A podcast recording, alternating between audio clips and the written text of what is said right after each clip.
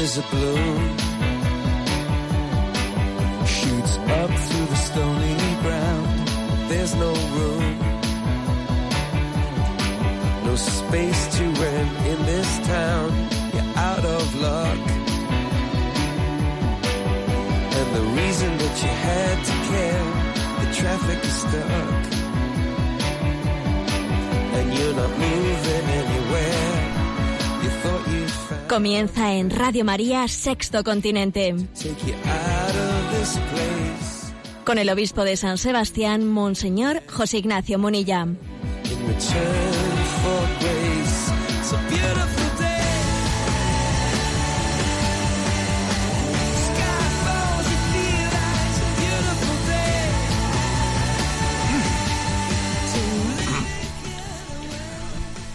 Un cordial saludo a todos los oyentes de Radio María. Un día más, con la gracia del Señor, nos disponemos a realizar este programa de Sexto Continente, que lunes y viernes realizamos en directo aquí en Radio María España, una hora antes en la hora canaria. Estamos ya concluyendo el mes de agosto. Hoy es 28 de agosto y hoy la Iglesia celebra la memoria de quien me decía ahora mismo que es el crack. Sí, un crack en la, en la historia de la Iglesia es San Agustín. Hoy es la memoria de San Agustín y quisiéramos en el programa de hoy especialmente pues traer su alma, su espíritu, su vitalidad y que nos acompañe. El Papa Francisco comentaba eh, no hace mucho que la actitud correcta es la agustiniana. Buscar a Dios para hallarlo y hallarlo para buscarle siempre. La actitud agustiniana, esa actitud que alaba, que encomia el Papa Francisco, es la actitud vitalista de quien, eh, de quien está siempre siendo atraído por la belleza maravillosa, infinita de Dios. Y esa actitud la expresa de la siguiente manera el Papa, como habéis escuchado. Primero, buscar a Dios para hallarlo. Lo que dice el Evangelio, quien busca, encuentra. Quien llama, se le abre. Dios ha creado en nosotros, ha dejado inscrito en nuestro corazón un deseo de plenitud y por lo tanto estamos llamados a, a no conformarnos ¿no? Con, con esa limitación en la que vivimos, sino atender a la plenitud, buscar a Dios para hallarlo. Dios no se esconde, no se esconde a quien le busca sinceramente. Buscar a Dios para hallarlo. Y dice, y hallarlo para buscarle siempre. Es decir, cuando le has encontrado a Dios, todavía se genera en ti un deseo de un conocimiento más profundo. No, nuestro encuentro con Dios en esta vida no es un encuentro que que se traduzca en nosotros en un fin de búsqueda. No, eso ocurrirá en el cielo. Aquí, mientras que seguimos peregrinando, cuando nos encontramos con Dios, como ese encuentro todavía tiene una, una limitación, porque mientras que no tengamos la visión de Dios en el cielo, que será la única que sea capaz de aquietarnos y darnos la paz y decir, bueno, pues seguimos, por lo tanto, el encuentro con Dios todavía me da más sed. La sed de Dios me lleva a buscarle y en la medida en que le encuentro, crece mi sed de Dios todavía de encontrarle de una manera más plena. Por eso dice San- el Papa Francisco, la actitud correcta es la agustiniana, ser un alma inquieta, un alma con deseo de, de eternidad. Queremos en el programa de hoy acercarnos ¿no? a este crack, a este crack de la historia de la Iglesia. Y comenzamos el programa pues leyendo esa inolvidable página de las confesiones de San Agustín que dice, el hombre, parte de tu creación, desea alabarte. El hombre que arrastra consigo su condición mortal, la convicción de su pecado y la convicción de que tú resistes a los soberbios, y cómo el hombre, parte de tu creación, desea alabarte. De ti proviene esa atracción a tu alabanza, porque nos has hecho para ti. y nuestro corazón no haya sosiego hasta que no descansa en ti. Demasiado tarde, demasiado tarde empecé a amarte, hermosura siempre antigua y siempre nueva. Demasiado tarde empecé a amarte. Tú estabas conmigo y yo no estaba contigo. Yo estaba lejos, corriendo detrás de la hermosura por ti creada. Las cosas que habían recibido de ti el ser me mantenían lejos de ti. Pero tú me llamaste, me llamaste a gritos y acabaste por vencer mi sordera. Tú me iluminaste y tu luz acabó por penetrar en mis tinieblas. Ahora que he gustado de tu suavidad, estoy hambriento de ti. Me has tocado y mi corazón desea ardientemente tus abrazos. Sí, el Señor ha roto, ha quebrado nuestra sordera. El Señor nos ha dado la suficiente luz interior para saber que únicamente Dios va a ser capaz de saciar nuestro anhelo y nuestro deseo de felicidad. Este es el programa de Sexto Continente realizado en este día tan especial, 28 de agosto, día de San Agustín.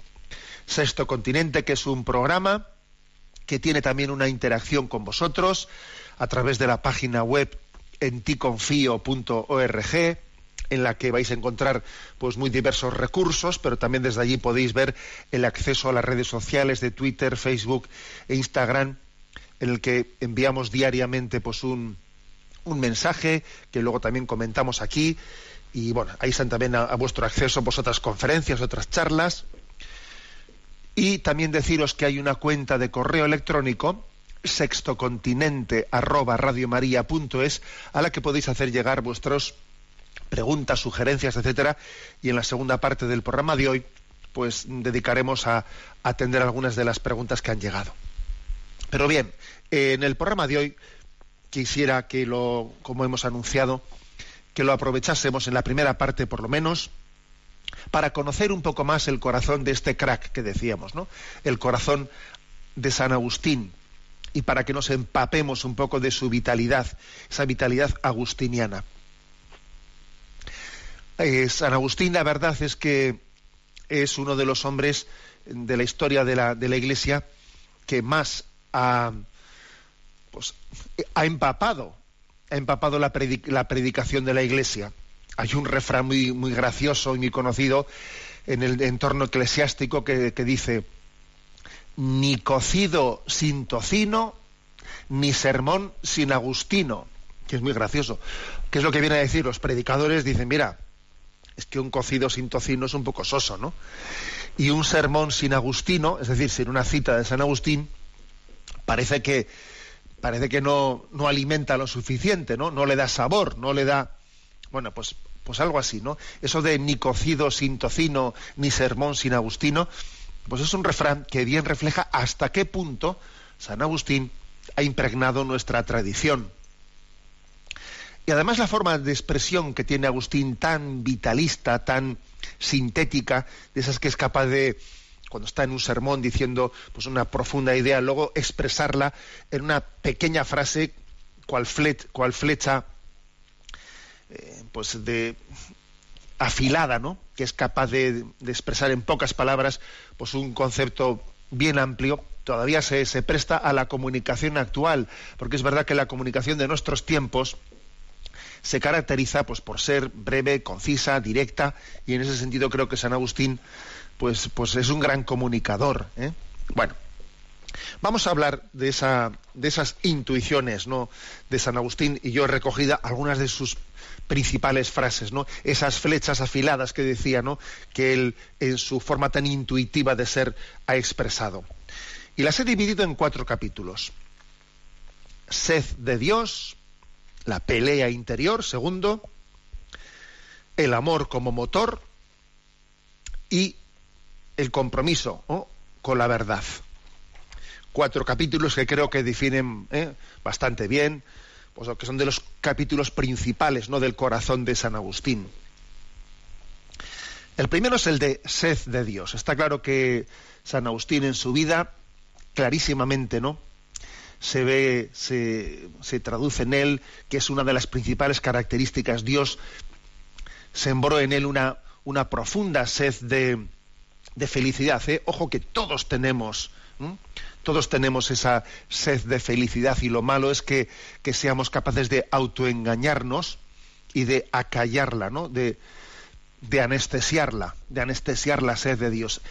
Es lo peor que nos puede ocurrir, que anestesiemos la sed de Dios eh, pues con, con falsos ideales, ¿no? Es una expresión de San Agustín la que dice, buscad lo que buscáis, pero no donde lo buscáis. Estáis buscando la felicidad en la región de la muerte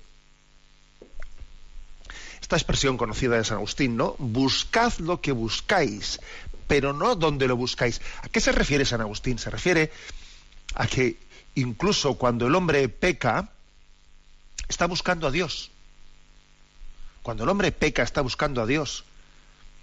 San Agustín viene a decir, ¿no? Hasta cuando yo entraba en la, en la huerta del vecino a robar manzanas, ahora me doy cuenta que detrás de eso estaba buscando a Dios.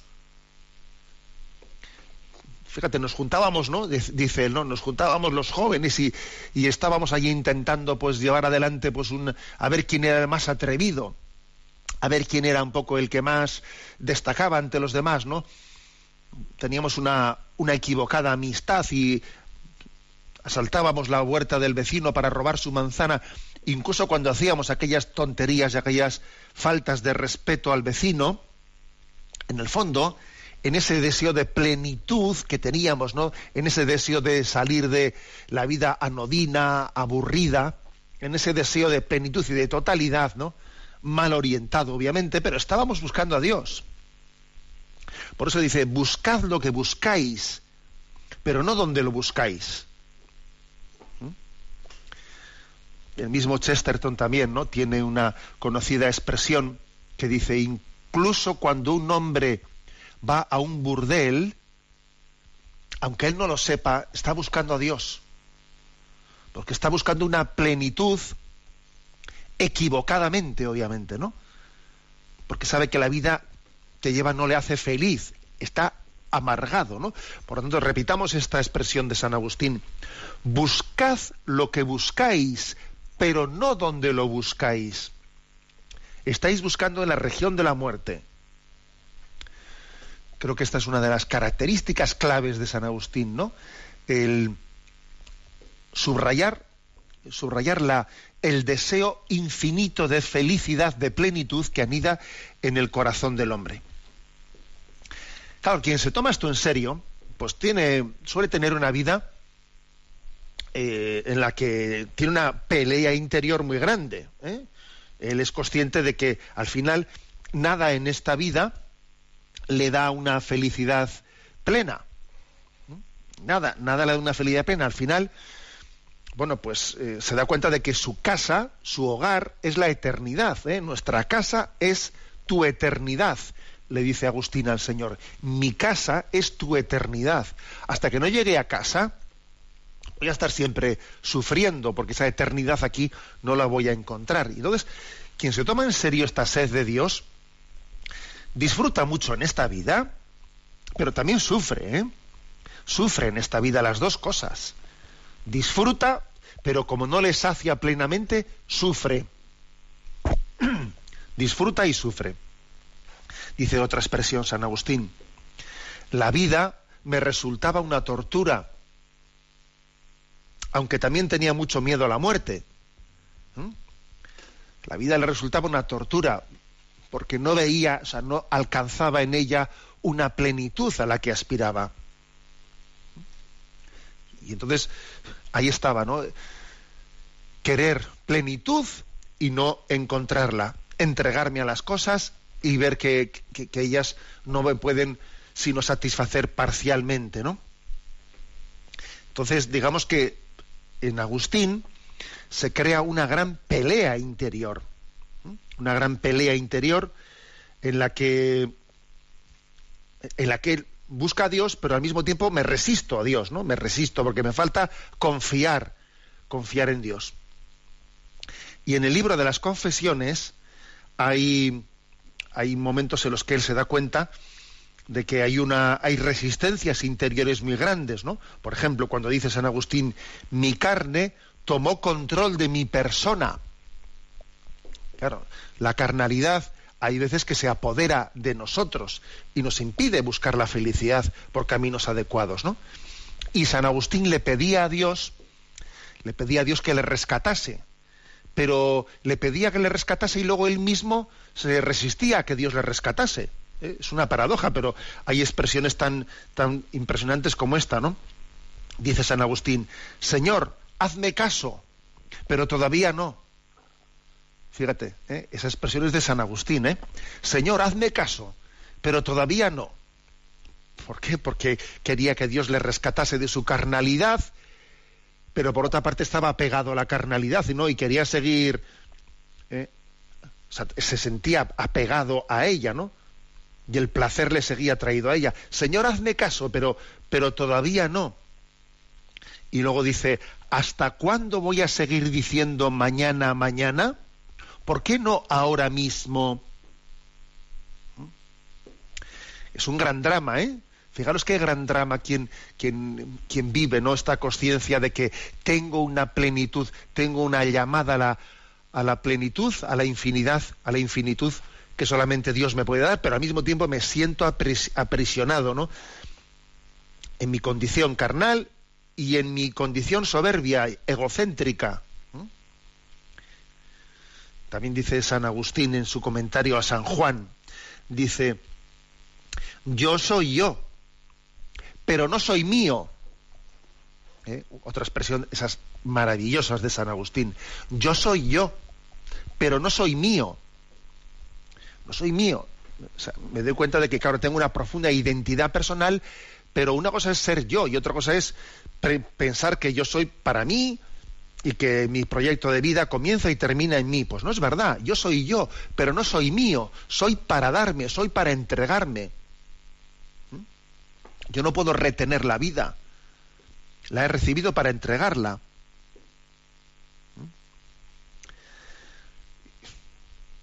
Y vive esa pelea interior, ¿eh? es un peleón, lleva una profunda pelea interior. Y hay un momento en que San Agustín le dice al Señor, Vamos, Señor, insiste en tu llamada y despiértanos, entusiasmanos y arrástranos, deslúmbranos.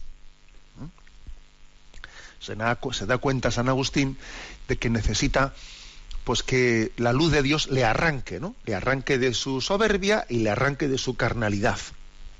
Bueno, ¿qué hace falta ¿Qué hace falta, no? Pues para poder ser arrancado de nuestra carnalidad, de nuestra pereza. Dice, yo es que me gustaría ser de Dios, entregarme a Dios, pues que tengo una pereza que me tiene atado al sillón. Yo tengo un amor propio, un amor propio que me tiene eh, agarrado, ¿no?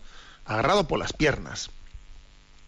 Yo tengo, pues eso, una esclavitud a mis adicciones, pues igual, imagínate, a la bebida, al sexo, a tantas cosas, ¿cómo romper ¿no? con, con, esas ataduras, con esos lazos? Que me siento adicto, me siento un esclavo, ¿no?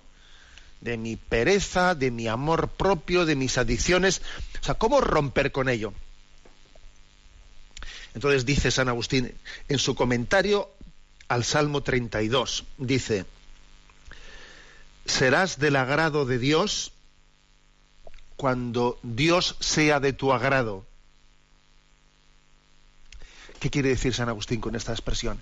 Mira, podrás cumplir la voluntad de Dios, serás del agrado de Dios cuando Dios sea de tu agrado, es decir, cuando aprendas a gustar de Dios, cuando aprendas a, a saborearle, cuando te des cuenta de que Dios es atrayente, atrayente, que no solo es la verdad, sino que además es bueno, sabroso, es, es maravilloso, es capaz de arrastrarte y de romper esos lazos de esclavitud en los que estás atrapado. Serás del agrado de Dios cuando Dios sea de tu agrado. Es decir, aquí, aquí es muy importante aprender a gustar interiormente de Dios. ¿eh? habéis escuchado muchas veces aquí en Radio María que esa imagen de que de dos maneras se puede mover un burrito, ¿no? Una es con el palo que va por detrás dándole y otra es con una zanahoria que por delante le va atrayendo. En realidad es mucho más práctico lo de la zanahoria que lo del palo, porque lo del palo más que conducir espanta y vete tú a saber por dónde va el burro, no, no ir a derecho, no porque va espantado. Pero lo de la zanahoria, eso sí que le atrae por el camino derecho, le atrae exactamente al sitio donde está la zanahoria, ¿no? Por eso dice, cuando Dios sea de tu agrado, entonces podrás cumplir la voluntad de Dios. ¿eh? Esta es la pelea interior de... En esa pelea de Dios, cuando San Agustín es capaz de ir venciendo esa pelea? Cuando aprende a gustar de Dios, cuando aprende a tener en Él su descanso. Es el momento de la, de la victoria. Bueno, tercer capítulo. Primero el de sed de Dios. Segundo el de la pelea interior. Tercero, el amor es el motor. Sí, el motor de la vida es el amor. Eso San Agustín está especialmente subrayado, ¿no? Dice en su tratado de diversas cuestiones, dice, cada hombre es lo que ama, dice él tú eres lo que amas. Algunos dicen, no, y está puesto, se ha puesto de moda, se dice, eres lo que comes. Te dicen ahí, ¿no? Eso tiene, tiene una raíz judía, esa expresión, ¿no? Pero también hoy en día se ha, se ha unido esta expresión a todo este mundo de, de culto al cuerpo, del mundo dietético, etcétera. Eres lo que comes, no. Eres lo que amas. Eso sí que eres. Cada hombre es lo que ama. Cada hombre es lo que ama. Feuerbach y algunos, y algunos otros filósofos ateos que tenían origen judío, eh, pues claro, como en el mundo judío el tema ese de que qué es lo que comes, que si es puro, no es impuro, ¿no? Pues Feuerbach, eh, de, de origen judío, decía, pues el hombre es lo que come, y como come materia, como lo que comemos es materia, el hombre es pura materia. Esa era su interpretación atea, ¿no? de, esta expresión. Y sin embargo, San Agustín dice, la Eucaristía es un banquete en el que comemos a Cristo. Comemos a Cristo y somos comidos por Cristo. O sea, somos asimilados a Él. Eres lo que comes, eres Cristo. Eres Cristo. O sea, en resumen, ¿no? cuando dice San Agustín, cada hombre es lo que ama, está en ello subrayando pues que, lo que verdaderamente mueve, ¿no? Mueve nuestro corazón, nuestra vida es el amor. Y la clave está en que nosotros antes de amar hemos sido amados. En el sermón quinto, San Agustín dice esta expresión inolvidable, referida al amor de Dios. Nos amó sin ser amables. Y al amarnos, nos hizo amables. Así es el amor de Dios. ¿Eh? Él nos amó cuando no éramos amables, cuando estábamos en pecado. Y al amarnos nos hizo amables. Y desde entonces el amor es el motor del mundo. Y otra expresión suya es, no se hace de corazón, sino lo que se hace por amor. O sea, no se hace bien sino lo que se hace por amor. Todo lo demás está hecho deficientemente. Bueno, y el cuarto capítulo que quiero subrayar, ¿no? De esta espiritualidad agustiniana. He dicho el primero, sed de Dios. El segundo, la pelea interior, ¿no? De búsqueda de plenitud. El tercero, el amor como motor ¿eh? del mundo. El cuarto, la verdad, el compromiso con la verdad dice San Agustín, hay dos grandes peligros. Vivir sin esperanza y segundo, vivir con una esperanza sin fundamento. Porque no se trata únicamente de tener, tener esperanza, tener esperanza, tener sed, tener sed de plenitud, sino que esa plenitud a la que aspiras sea verdadera. Hay dos grandes peligros, repito, vivir sin esperanza y vivir con una esperanza sin fundamento. Luego, no, digamos, mm, Agustín no es un mero vitalista por el vitalismo, por el vitalismo, sino el vitalismo por la verdad, obviamente, ¿no? Por eso él dice, en otra de sus expresiones, prefiero la verdad a las alabanzas.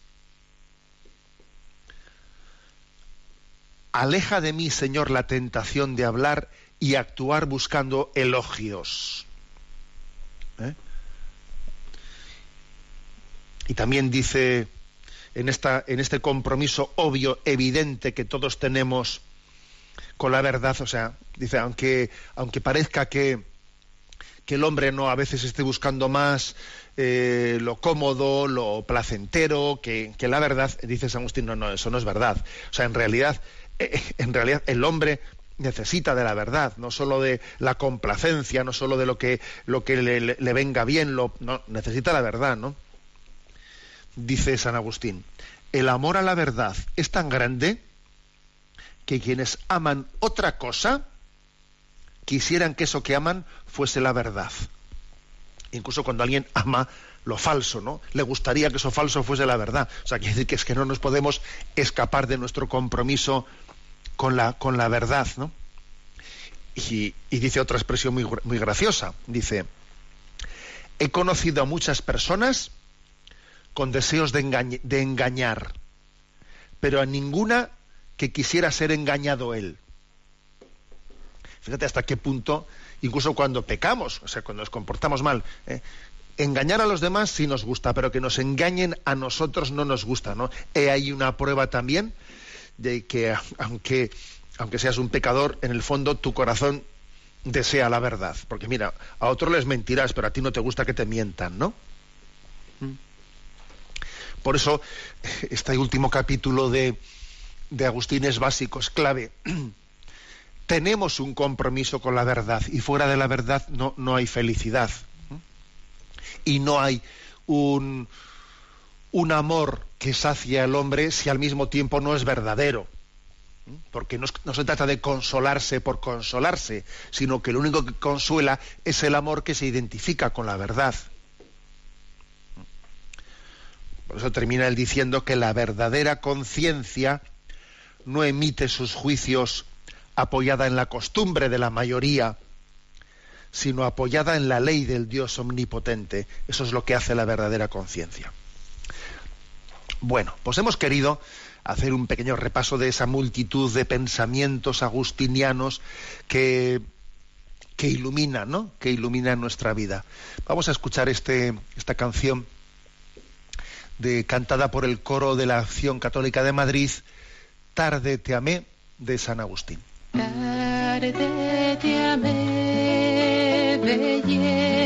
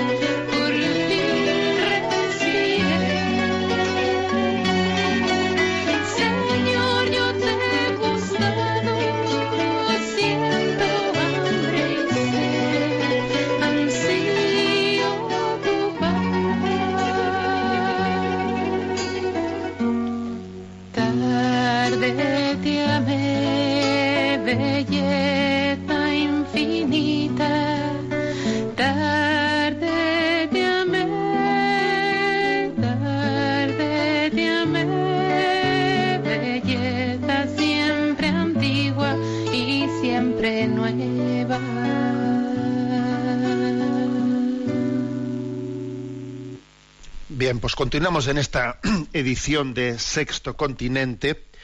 Continuamos con esta eh, con la colaboración vuestra de los oyentes. Decíamos al comienzo, como, como anunciamos siempre, que sextocontinente arroba es el email al que podéis hacer llegar pues, vuestras llamadas, aportaciones y a Rocío, que está en la emisora en Madrid, pues le vamos a pedir que nos las vaya presentando.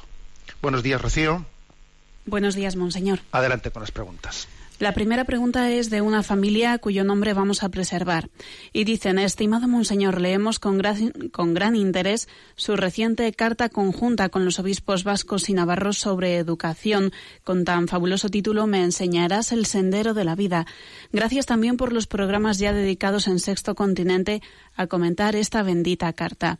Somos padres de cuatro hijos escolarizados en un colegio religioso. Elegimos un centro de titularidad católica para que el colegio fuera un apoyo en la educación católica de nuestros hijos. Lamentablemente, lo que nos hemos encontrado y verificado con el paso de los años es un deterioro cada vez mayor del ideario católico de este centro. Concretamente, le queremos plantear la atroz introducción de un proyecto de centro transversal en todas las asignaturas que se ha puesto en marcha durante el curso que terminamos y que lamentablemente nos han confirmado que continuará el próximo curso. Se trata de un proyecto de la editorial del Vives denominado En ti. En realidad es un proyecto de mindfulness con unos medios gráficos y audiovisuales impresionantes. Cada alumno tiene un atractivo libro cuaderno, el profesor tiene el suyo y las clases tienen el material audiovisual necesario para hacer la clase más que amena. Las sesiones son de 45 minutos a la semana en todos los niveles, desde infantil hasta bachiller incluidos.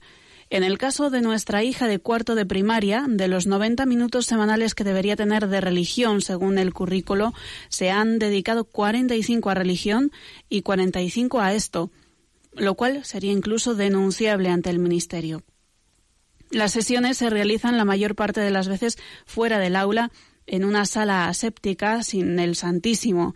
El colegio tiene una impresionante capilla, pero han arreglado y redecorado Em, un llamado oratorio para esto, con alfombras en las que los niños que tienen que traer toalla y calcetines hacen prácticas de yoga y nueva era, disfrazadas de proyecto para trabajar la dimensión interior del hombre. Varios matrimonios hablamos con la hermana titular del centro a comienzos de curso para mostrar nuestro desacuerdo con este proyecto, ya que entendemos que es contrario al ideario católico, pero solo conseguimos que lo impusiera con más vehemencia, con argumentos vacíos como que es una editorial católica. Está introducido en otros centros de la ciudad con gran éxito. Tenemos alumnos de todo tipo y tenemos que trabajar una interioridad general, no solo católica. Nosotros, como padres, hemos estado orando y valorando la posibilidad de cambiar a nuestros hijos a otros centros católicos de la ciudad, pero el Departamento de Educación solo nos garantiza la escolarización conjunta de nuestros hijos en un centro público. En fin, agradeceremos su, su interés en este asunto. Muchas gracias de antemano. Bueno, pues la verdad es que es muy duro eh, tener que escuchar pues a unos padres sufriendo, eh, sufriendo pues por, por ver que también en los centros católicos pues existe desorientación. Y es verdad que la carta pastoral que escribimos los obispos de, de Navarra y del País Vasco conjuntamente con el título Me enseñarás el sendero de la vida, se aborda también esta cuestión. eh, la cuestión de que a veces se pretende suplir ¿no? la educación cristiana, la educación explícitamente cristiana, la educación en el Evangelio, por una educación en la interioridad, en la que no se pone a Jesucristo ¿no? expresamente en el centro, sino que es una educación en la interioridad. Eh, bueno, ¿qué, ¿qué está detrás de esto? Detrás de esto está el no dar la debida importancia, la debida centralidad a, lo que es a lo que es la, la revelación. O sea, es decir, daros cuenta de que es Jesucristo el revelador del Padre. El, deseo de, de, plenitud, el deseo de felicidad, el deseo de paz interior que tenemos en nosotros, En el fondo, nosotros no vamos a poder alcanzarlo si no es porque Jesucristo es el que se revela y el que viene a nosotros. La iniciativa ha sido de Dios que ha venido a nosotros. Luego, la educación cristiana consiste en la acogida de Jesús, que es el revelador del Padre, es el que viene a traernos la felicidad. La verdadera espiritualidad no es la de aquel que está buceando dentro de sí, en su interior, porque sin Jesucristo uno no se conoce a sí mismo. Ese conocimiento de uno mismo, esa búsqueda de la paz, sin Jesucristo no la vamos a alcanzar. O sea que en el fondo, detrás de, esto está este error, ¿no? con esas aproximaciones, pues eso, a sustituir la oración cristiana por formas orientales y tal, tal está en una minusvaloración del hecho de la revelación de Jesucristo. Bueno, pero yendo, digamos, a cuestiones, a cuestiones prácticas. Eh, como dicen los dicen ahí los, los, padres que han escrito este correo, eso de que se sustituya una clase de religión o algunas de las clases de religión por estas sesiones es absolutamente inadmisible. La asignatura de religión tiene un currículum que tiene que ser cumplido. Por lo tanto, sustituir las, las, clases de religión por estas sesiones de mindfulness no, no es correcto. Es una violación. ¿Yo qué es lo que haría? Yo iría al obispado, a la delegación de enseñanza del obispado y hablaría con el delegado de enseñanza y le, y le contaría eso, pues para que él se dé cuenta, porque el obispado tiene también una responsabilidad de velar sobre, sobre el cumplimiento de la de la, de la enseñanza de la religión en la, en la escuela, ¿no? no solo en la pública, sino también, obviamente, en la, en la nuestra, en la, en, la que, en la que debería de ser explícitamente católica. Porque, claro, ¿por qué no se hacen clases de matemática? A ver, si se trata de algo transversal que tiene que bueno pues que se hagan clases de matemáticas no no pero se quita en el fondo eso, eso es bastante significativo de que se está sustituyendo la religiosidad por esta especie de interioridad sin Jesucristo, al margen de la revelación. En el fondo es lo que está ocurriendo. La prueba es que no se sustituye la clase de matemáticas, no, se sustituye la de, la de religión. Bueno, pues es cierto, en esa, eh, como decía, en esa carta me enseñarás el sendero de la vida, señalábamos este riesgo, ¿no? Y es un riesgo que es patente, que es patente, que nos metemos goles en propia meta. Sí, hablamos mucho de que si las autoridades, el laicismo y, déjate, si nos metemos goles en propia meta nosotros mismos, en nuestros centros católicos. ¿Mm? Bueno, y agradecemos a esta familia pues el que también eh, luche por sus hijos, porque obviamente esa lucha es, pues, es un es un ejemplo para todos nosotros. Adelante con la siguiente pregunta seleccionada. Juan Vicente Segarra consulta, querido obispo, me dirijo a usted para que, si lo considera oportuno, proponga en las asambleas de la Conferencia Episcopal que en las celebraciones eucarísticas en las que no se aplique por ninguna intención particular, se ofrezcan o bien por las benditas almas del purgatorio o por las almas de nuestros niños abortados, y que al menos una vez al año se inste a la comunidad a una misa expiatoria por las familias en cuyo seno se haya producido algún aborto, invitando a los feligreses a unirse y abrirse al perdón, la oración y la adoración eucarística con esta intención. Que Dios le bendiga. Bueno, vamos a ver, ahí hay que hacer igual algunas, eh, algunas precisiones, ¿no? Primero eso de que las misas que no, que no se ofrecen eh, por, por, alguna intención particular que en alguna eh, que se ofrezcan por las almas de purgatorio bueno es que eso se hace en todas las misas vamos a ver en, toda, en todas las plegarias eucarísticas aunque se aunque haya una intención particular por tal difunto Luego se dice y por todos los difuntos. Luego, obviamente, por todos los difuntos se está refiriendo por las almas de purgatorio, porque esos todos difuntos, los que estén en el cielo, no lo van a necesitar, y las almas que se hayan perdido, condenado, no, no, se, van, no, se van a poder beneficiar. Con lo cual, cuando decimos y por todos los difuntos, se refiere obviamente a las almas de purgatorio. O sea, la Iglesia pide siempre por todos los difuntos, por todas las almas de purgatorio. Y además, el día 2 de noviembre, el Día de Todos los Difuntos, ese día de una manera más explícita. Ese día eh, se suele, y es más, ese día a los sacerdotes se les permite celebrar tres misas por esa intención, el día 2 de noviembre. ¿eh? O sea que yo creo que esa petición que, el oyente hacía de que por qué la Iglesia no lo hace, no, ya, ya lo hace. ¿eh? Y luego el ot- otro tema es, es el de la petición por los niños que han sido abortados. ¿eh? Bueno, decir ahí que, por supuesto que se puede ofrecer una misa por ellos, pero hay que tener también en cuenta lo que dice el punto 1261 del Catecismo de la Iglesia Católica, ¿eh? en el que recuerda que los niños ¿eh? Que han muerto sin bautismo, como es el caso de los niños abortados, los niños que han muerto sin bautismo, la Iglesia confía en que Dios tiene otros caminos para darles la salvación, aunque no haya sido por el medio sacramental. ¿eh? O sea, la Iglesia confía en la misericordia de Dios los niños que han muerto sin haber recibido el bautismo, porque sabemos que Dios también en su infinito poder y en su infinita misericordia es capaz también de dar su gracia no solo a través de los medios sacramentales, sino también a través de medios extrasacramentales. ¿eh? O sea, que por lo tanto, eh, claro, por supuesto se puede rezar por ellos, ¿no? Pero, pero confiamos en que, en que Dios tiene otros medios. ¿eh? El punto 1261 del Catecismo creo que es importante para a este respecto. Adelante con la siguiente consulta. Fernando Escobedo pregunta desde Burgos. Estimado Monseñor Monilla, ante todo, que Dios le bendiga y gracias por el programa. Me llama mucho la atención la cantidad de personas con perro. ¿Hay una desviación de la lógica afectividad que debe haber entre las personas hacia los animales?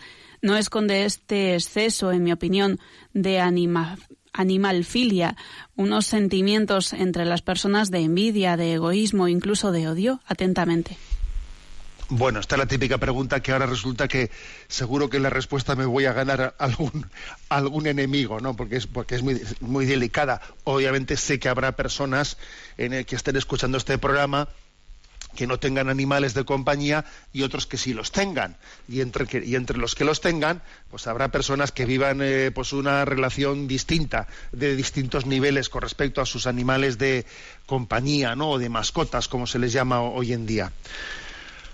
A ver, obviamente yo creo que sí existe ese riesgo al cual hace referencia el, oyente. Existe ese riesgo.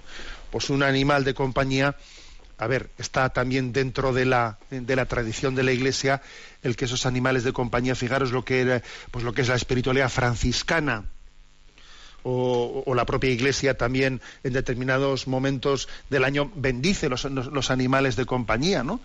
Y, o sea, que es decir, que la Iglesia lejos de reprobar eh, de reprobar esa relación con el con el con el reino animal entiende que también son criaturas de Dios y que también dentro de nuestro equilibrio interior pues un animal de compañía pues puede ser una una de las ayudas de las que Dios quiera que nos podamos servir está claro ¿eh?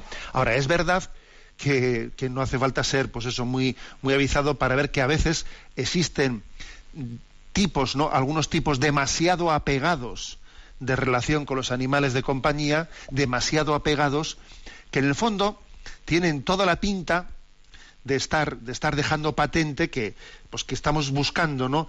En los animales lo, que no hemos sabido buscar en las personas. ¿eh? Y entonces existe una relación desequilibrada. Desequilibrada. Eso también creo que es bastante obvio. ¿eh? Y entonces, esto, ¿dónde está la línea divisoria entre una cosa, en, entre una cosa y otra? Pues bueno, yo creo que uno tiene que, que ser muy sincero consigo mismo.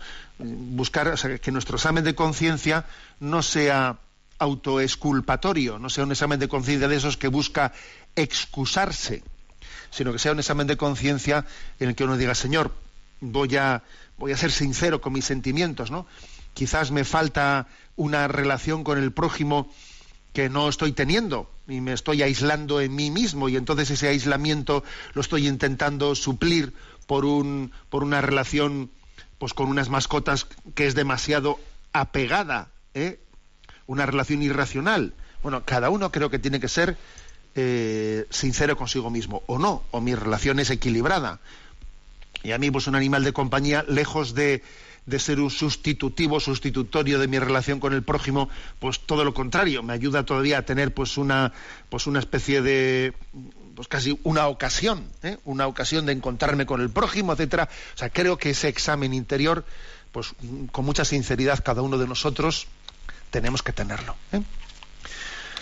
Adelante con la siguiente pregunta. Sebastián Rivas hace la siguiente cuestión. Si es inmoral tener relaciones sexuales antes de casarse por la Iglesia Católica, ¿eso significa que cualquier pareja casada por otras religiones, ritos o por lo civil está viviendo en pecado? Vamos a ver. eh, la Iglesia no piensa que, que, el amor que el amor es únicamente que esté únicamente reservado a los que a los cristianos, o sea, a los creyentes. ¿eh? O sea, la Iglesia reconoce eh, el valor real del matrimonio civil, por ejemplo, ¿no? entre los que no son cristianos. O, por supuesto, la Iglesia reconoce también el valor de- del matrimonio religioso por otras, por otras confesiones, ¿no? O sea, es decir, que nadie se piense que, que nosotros, digamos, pues el que, el que no tenga, el que no haya, no haya sellado la unión del, del amor a través del sacramento, el sacramento católico, no, no tiene posibilidad de ser bendecido por Dios, ¿no? Hombre, obviamente dos cristianos, ¿eh? dos cristianos sellan su amor desde el sacramento en Jesucristo, pero dos que no son cristianos, es que el amor, digamos, el amor existía antes, o sea, el matrimonio existía antes que Jesucristo. O sea, no es Jesucristo el que inició el matrimonio, sino fue el que dio la bendición sacramental a la unión natural matrimonial. ¿Mm? Pero lógicamente, a donde no ha llegado Jesucristo, existe también ese, ese, ese amor natural y ese valor natural del matrimonio. ¿Eh? Entonces, por supuesto, en- en- obviamente las relaciones sexuales pues tendrán pleno sentido para quienes, para dos que no son cristianos, que no han sido bautizados el matrimonio civil, o si son de otras religiones, dentro de su rito. ¿eh? O sea, yo creo que, que esa matización que hacemos, pues bueno, pues es prudente, ¿eh? o sea, para contextualizar ¿eh? las cosas. Adelante con la siguiente consulta. Diana dice, soy joven pero mi soledad me amarga la existencia y no consigo ser feliz. Veo tanta gente que no es creyente y no les falta de nada, viven en pecado, se divierten y yo aquí estoy. Estuve en paro y apenas estoy trabajando. Soy guapa, inteligente y tengo pareja desde hace dos años y vivo en castidad esperando su nulidad matrimonial mientras veo a tantos que disfrutan de la vida. ¿Cómo podría ser feliz? ¿Podría ayudarme con alguna respuesta? Bueno, pues a Diana igual se me ocurre decirle una, una palabra. Ya sabéis que estas respuestas que damos en el fondo no pretenden ¿eh? pues ser, ser una respuesta última para una persona en concreto. Cada uno debe de buscar su acompañante espiritual. Yo creo que el valor principal de estas respuestas es dar criterio para, ¿eh? para todos. A ver, yo creo que a Diana, tal y como formu- formula su pregunta, creo que es importante decirle, mira, yo creo que tienes mal planteadas las cosas. ¿eh? Me parece que esa situación está un tanto amargada, amargada, te está exigiendo, te está requiriendo una conversión interior. A mí me recuerda un poco ese relato a lo del hermano mayor de la parábola del hijo pródigo, que en el fondo tenía envidia del hermano pequeño que se había ido de casa y estaba eh, corriéndose una juerga por ahí fuera, ¿no? Y en el fondo eh, luego le dice al padre, yo todo... eh, pues, a ese hijo que, es, ha, que ha- vivido ahí perdidamente, le estás haciendo una fiesta y yo aquí que he estado siempre contigo, que nunca me he ido de fiesta, yo, yo parece ¿no? que, que- que esa amargura interior está un poco como expresando esa alma de- del hermano mayor de la parábola del hijo pródigo. A ver, creo que tenemos que aprender a disfrutar de la fidelidad. La fidelidad no se puede traducir en estar amargado aquí estoy yo que no, que, no estoy eh, rompiendo un plato y estoy amargado y, ahí hay algunos ahí que están disfrutando. Mira, eh, mal asunto. Quien tiene esa vivencia creo que no está viviendo, está siendo formalmente fiel, pero su corazón no es fiel en su interior de verdad, porque ser fiel es disfrutar de Dios, disfrutar de los dones de Dios. La fidelidad hay que disfrutarla. De lo contrario, es que somos tontos. Es que, claro, si resulta que, que disfrutar sería no ser fiel, ¿no? Disfrutar sería, pues eso, ir de juerga, como, como el hermano menor de la parábola. Ese, fíjate, ahí está disfrutando y yo estoy aquí eh, como un desgraciado aguantando en casa con el padre siendo fiel. Es que eso es una es un error absoluto, ¿no? Detrás de eso, ¿qué es lo que hay? Pues es un no caer en cuenta de que Dios es tu felicidad, de que Dios es tu felicidad. Entonces, en el fondo estás añorando, añorando el pecado como si el pecado fuese la felicidad, que no, que la felicidad es Dios. Y el problema está en que estás siendo formalmente fiel o materialmente, ¿no? O sea, materialmente fiel, pero tu corazón formalmente no, no está, no está en Dios.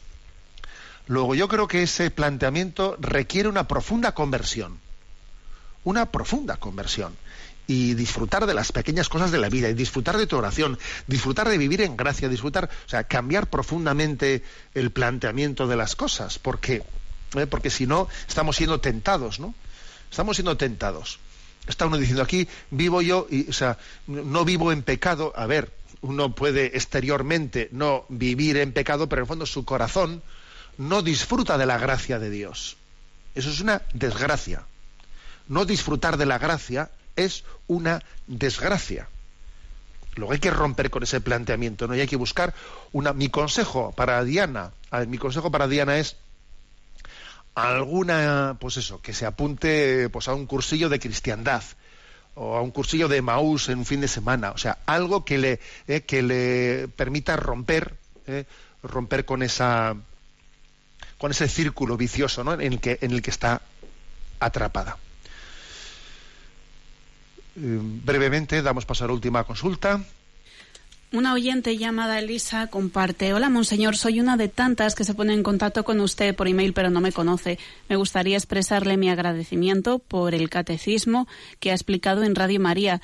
No lo he escuchado entero porque no me da tiempo, pero llevo años escuchándolo. Ahora he descubierto En ti confío y me encanta. Estoy poniéndome las últimas conferencias, he visto la de las redes sociales, también he buscado en la biblioteca los libros que recomendó leer, me he leído el de los pastorcitos de Fátima y me he quedado con que Nuestra Señora quiere que nos mortifiquemos y hagamos sacrificios constantes para que no se condenen muchas almas y para desagraviar el corazón de Nuestra Señora y de Jesús. Siempre fui una persona cerrada. Dicen que los primeros pasos son los más difíciles. Tengo ya 43 años. Estoy soltera y vivo con mis padres. No estoy abierta a buscar marido ni nada de eso, pues no sabría ni cómo hacerlo. No me preocupa. Lo que le quiero decir es que me siento muy acompañada con la radio de la Virgen, me encanta todo. Actualmente estoy trabajando la oración con los cinco dedos de la mano que tanto bien me hace para aprender a ser agradecida tengo que mirar a mi madre de la tierra con otros ojos, con los de una persona que mira a su madre como hija de Dios y también he de aprender a mirar así a mi prójimo. He aprendido que en la radio de la Virgen que se predica más si uno escoge el servicio más humilde. Me ha propuesto el párroco barrer la iglesia. Creo que debería decirle que sí. A fin de cuentas, Dios me ha perdonado mi vida de pecado anterior. No me extiendo más. Muchísimas gracias por todo lo que hace por nosotros. Ah, se me olvidaba. Estoy consiguiendo un mejor clima en mi familia, soñándoles santos. Parece que como si yo determinara mi propia realidad. Si pienso mal, actúan mal. Si les pienso santos, actúan bien. Qué misterio. Jesús y llevar la cruz. Un saludo. Bueno, la verdad es que este correo que llega, pues no creo que necesite una respuesta. Creo que yo también lo he seleccionado eh, después del anterior, pues para que nos demos cuenta de hasta qué punto, pues cuando estamos con el corazón unidos a Dios, podemos ser absolutamente felices, ¿eh? felices. Porque yo creo que también este correo de Elisa, pues eh, está remarcando pues un alma, un alma que vive, que vive la la felicidad de la presencia de Dios que le lleva a coger los últimos puestos, pues yo voy a coger la escoba y voy a barrer y voy a ser feliz barriendo, etcétera, etcétera. O sea, da gusto ver cómo Dios hace feliz el corazón del hombre. ¿eh? Únicamente la, única pero, ¿no? El único matiz que me, que me atrevo a hacerle es lo que dice que dice que estoy soltera, vivo con mis padres, pero que no estoy abierta a buscar marido porque estoy muy bien como estoy. No, abierto hay que estar siempre, ¿eh? Porque la voluntad de Dios pues nos, nos- supera y puede superar a nuestros planes. Luego abierto hay que estar siempre. Pero bueno, dicho esto, pues me parece que Dios hace, hace- nos hace inocentes, Dios nos hace felices, ¿eh? felices y creo que este correo pues es una es una expresión expresión de ello, ¿no? O sea que incluso cuando dice su relación con la familia, uno cuando sueña, ¿eh? sueña a su familia que es santa, entonces se hace más santa, porque tu propio deseo es el que ayuda a que la realidad acontezca. ¿eh? Bueno, tenemos el tiempo cumplido. La bendición de Dios Todopoderoso, Padre, Hijo y Espíritu Santo descienda sobre vosotros. Alabado sea Jesucristo.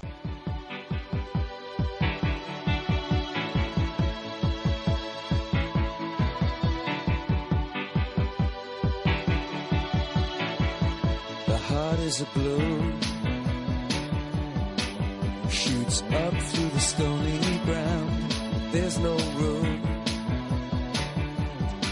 no space to rent in this town. You're out of luck. And the reason that you had to care, the traffic is stuck. And you're not moving